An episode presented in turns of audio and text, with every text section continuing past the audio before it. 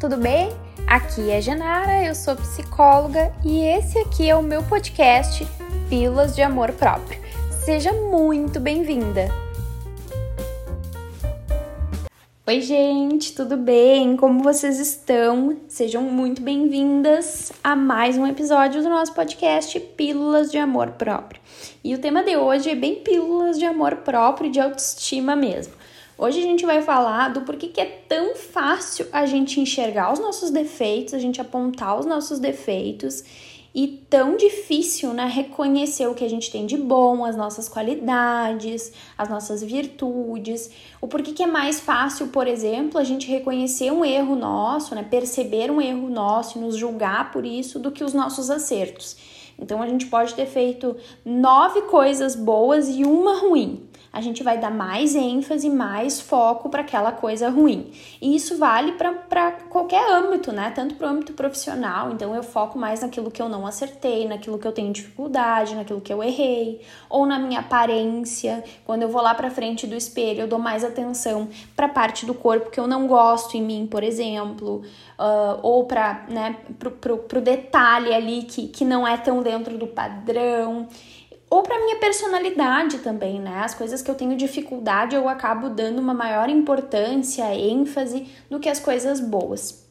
E algumas pessoas, inclusive, pode, podem acreditar realmente que elas têm mais defeitos do que qualidades, mais é, dificuldades do que facilidades. Isso não é verdade, né? Todos nós temos, obviamente, problemas, defeitos, falhas, mas todos nós também temos virtudes, temos qualidades, temos coisas boas. O problema é que nem sempre a gente sabe como reconhecer. Então hoje a gente vai falar um pouquinho disso, certo?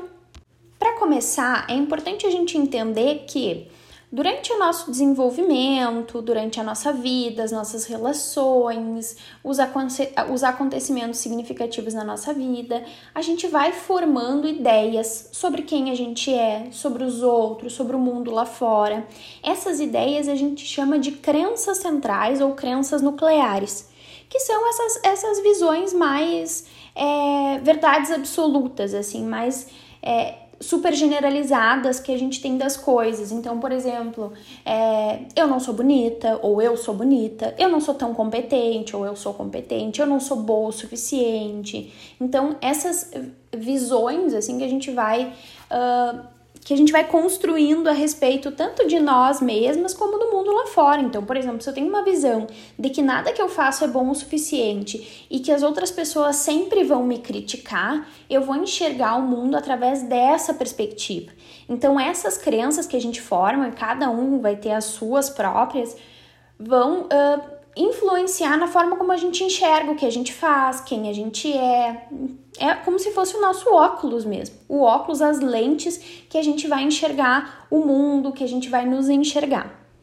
E essas crenças, elas têm um caráter de auto-perpetuação. Que, que isso significa?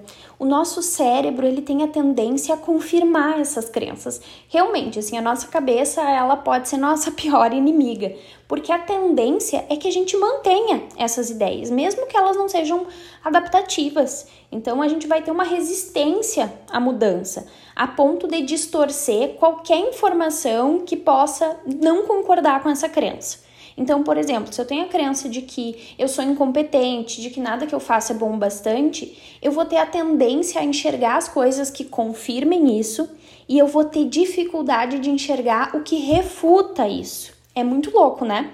Então, por exemplo, isso que eu falei dos erros.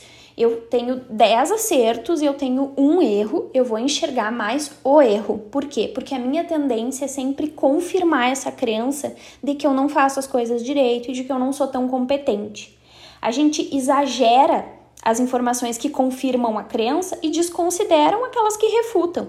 Então não interessa se eu tive 10 acertos. O que interessa é que uma eu errei e por isso comprova aquela minha ideia de quanto eu não sou boa bastante. No âmbito do relacion... dos relacionamentos, por exemplo, se eu tenho uma visão de mim de que eu não sou desejável, de que eu não sou boa bastante, e eu acabo me relacionando com parceiros que de fato me rejeitam, eu sempre vou estar tá confirmando aquela crença, viu? Viu como eu não sou boa bastante? E aí vamos supor que chega uma pessoa lá para te conhecer que tá muito afim de ti. Mas essa pessoa tu não tem química, tu não sente atração por ela, tu não dá tanta conversa, ela te chama lá no Instagram, no WhatsApp e tu não dá bola para ela. Aí o que que vai acontecer? essa informação que refuta aquela crença de eu não sou boa o suficiente para ninguém, eu não sou desejável por ninguém, eu vou deixar passar. Eu não vou filtrar ela, eu não vou, eu não vou considerar ela. Eu vou considerar aquele carinha que eu me interessei que não me quis de volta para confirmar a crença. Vocês entenderam? Ficou claro? Então, dessa forma, o nosso processamento de informações ele fica muito comprometido, porque ele tende a acostumar mesmo nessa dinâmica de uh, informações uh, congruentes são mais captadas e absorvidas do que outras. Então, vamos imaginar o seguinte, que tu tem uma tela em volta de ti, em volta da, da, da, dos teus olhos, assim, da tua cabeça, tá? Do teu rosto, que tá escrito uh, como tu é incompetente. Tu é incompetente, tu não faz nada direito. Tá escrito todas essas questões mais de incompetência. Informações que eu considero sinal de incompetência essa tela absorve, essa tela mostra, essa tela aparece. E agora informações que refutam isso passam reto na tela. Eu nem vejo, nem aparece naquela tela, eu nem considero. E é muito interessante porque às vezes a, a interpretação que a gente faz de algo, quando quando é considerado em outra pessoa, tem outro significado do que para mim. Então, por exemplo, dificilmente tu fala para uma amiga: "Ah, tu teve 10 acertos e um erro". Hum, isso mostra que tu é uma grande de uma incompetente. Duvido que tu fale isso para tua amiga. Se tu fala, repensa um pouco, porque não é uma coisa bacana de se dizer, né? Então, dificilmente tu diz assim, ah, realmente o teu nariz é um pouco maior do que deveria ser, então acaba que mais nada em ti fica bonito por causa do teu nariz e tu é uma feia e por isso ninguém vai querer estar contigo. Tu não diz isso para uma amiga. Mas para ti, essa tela em volta de ti faz com que tu confirme, faz com que esse sinal, essa evidência seja válida para ti. Então, alguns sinais, eles só são válidos para mim, só aparecem na minha tela, não vai aparecer na minha avaliação que eu faço do outro. Tá fazendo sentido para vocês? Espero que sim. Então, nesse caso, né, as pequenas conquistas, é, as, coisas, as coisas importantes, assim, que eu consigo dar conta, ou que eu demonstro de positivo, elas não são suficientes para eu validar elas como algo bom.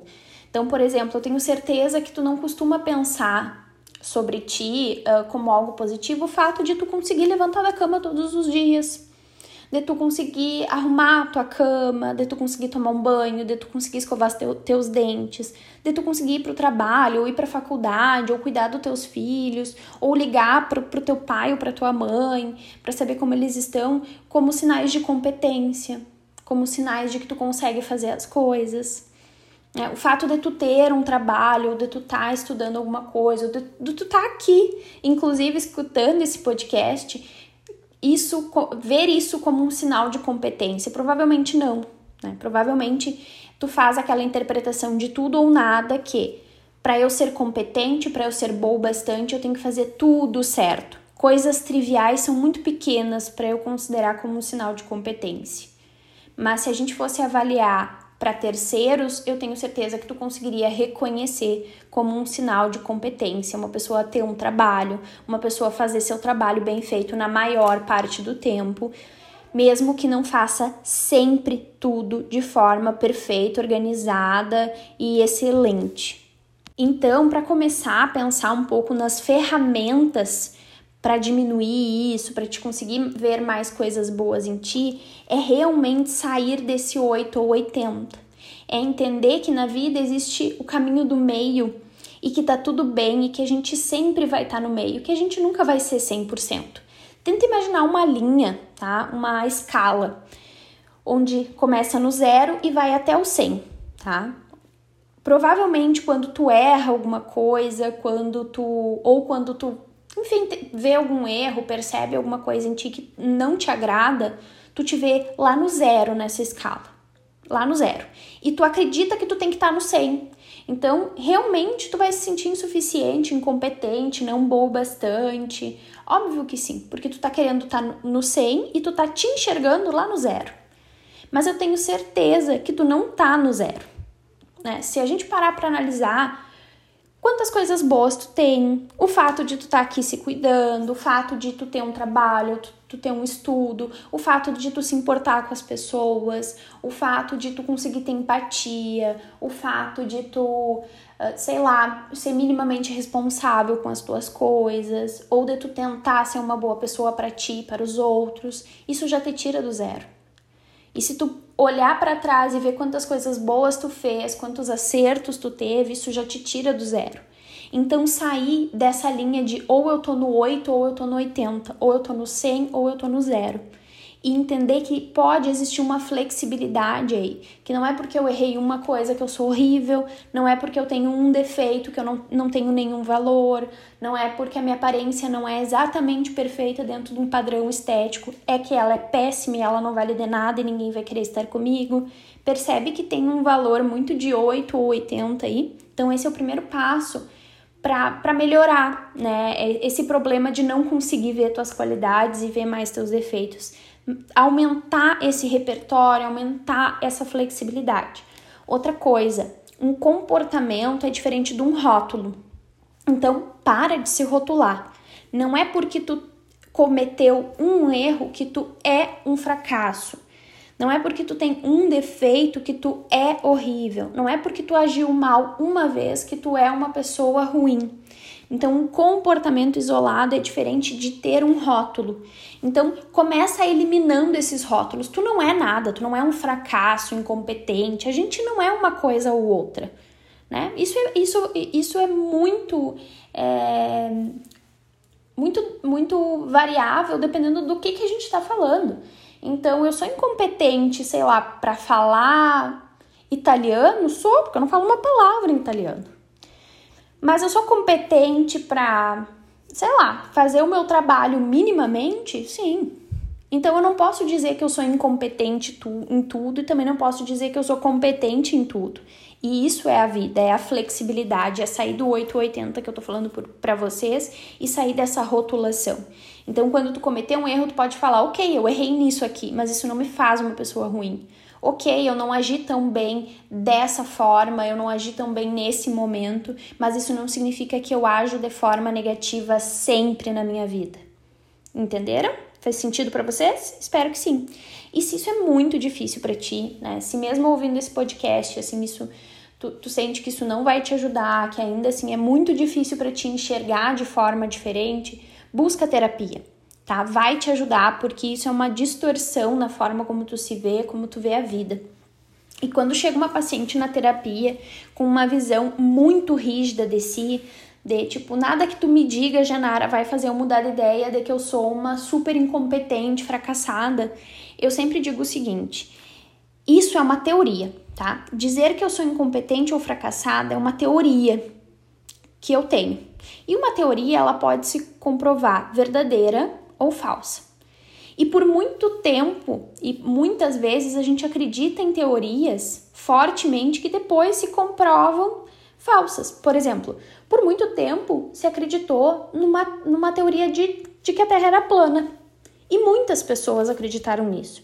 E aí imagina que tu cresceu ouvindo que a Terra é plana. Os teus pais, os teus amigos, a tua família, o colégio, todo mundo à tua volta dizia que a Terra era plana, a Terra é plana, a Terra é plana. Tu internalizou muito bem isso. E aí chega uma, uma outra pessoa, seja uma psicóloga, uma amiga ou uma psicó ou alguém no podcast, né, uma psicóloga no podcast e diz para ti: "Bom, talvez essa tua teoria não seja tão verdadeira assim, talvez a Terra não seja plana, talvez a, a Terra seja redonda". Tu vai dizer o quê? Não, não pode ser. Não. Eu sei que a Terra é plana. Ah, mas eu tenho essa essa evidência, essa e essa e essa evidência de que a Terra é redonda ainda assim tu não vai conseguir acreditar em mim. Por quê? Porque tu ouviu a vida toda que a Terra é plana. Então, mudar uma crença é basicamente isso. Talvez tu tenha ouvido entendido né, durante a tua vida toda de que tu não era boa bastante, de que tu era incompetente, de que tu ia fracassar, de que nada que tu fizesse estava bom bastante, de que tu não é boa ou bonita o suficiente para ser amada, para ser digna, para ter valor. E eu sinto muito que tu tenha formado essa teoria na tua cabeça. Mas eu também quero te dizer que teorias podem se demonstrar falsas ou verdadeiras. E talvez agora seja estranho ouvir que talvez o que tu acredita a tua vida toda não seja verdade. Mas eu tenho quase certeza que não é, tá? Então busca terapia, a terapia vai te ajudar a enxergar essa nova perspectiva, essa nova teoria aí mais saudável, mais adaptativa para ti, mais realista também. Espero que esse episódio tenha ajudado vocês e até a próxima.